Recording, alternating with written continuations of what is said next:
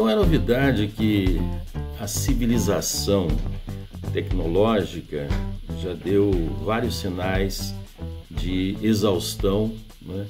sobretudo na exploração indevida da natureza, exacerbada da natureza, e é, no desenvolvimento da ciência e da te tecnologia sem nenhum freio ético, né?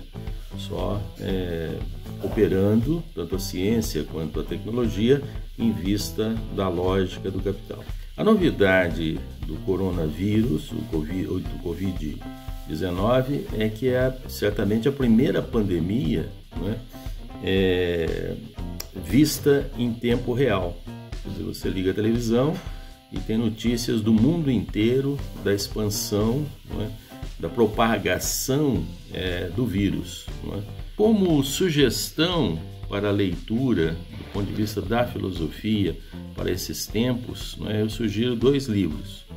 Um livro do Hans Jonas chamado O Princípio Responsabilidade, né, é um ensaio de uma ética para a civilização tecnológica, um livro de 1979, em que há uma antecipação, digamos assim, não da pandemia, que ele não poderia prever, mas dessa exaustão não é, é da pesquisa científica e da tecnologia sem freios éticos. Não é? E uma outra obra é, na mesma linha, não é, de um outro alemão é, chamado Ernest Bloch. É? O livro são três volumes, O Princípio e Esperança, é, que é todo um, um retomar é, da utopia, né? que ele chama de utopia concreta, exatamente no sentido ah, de que se houve uma falência das utopias no século XX, é?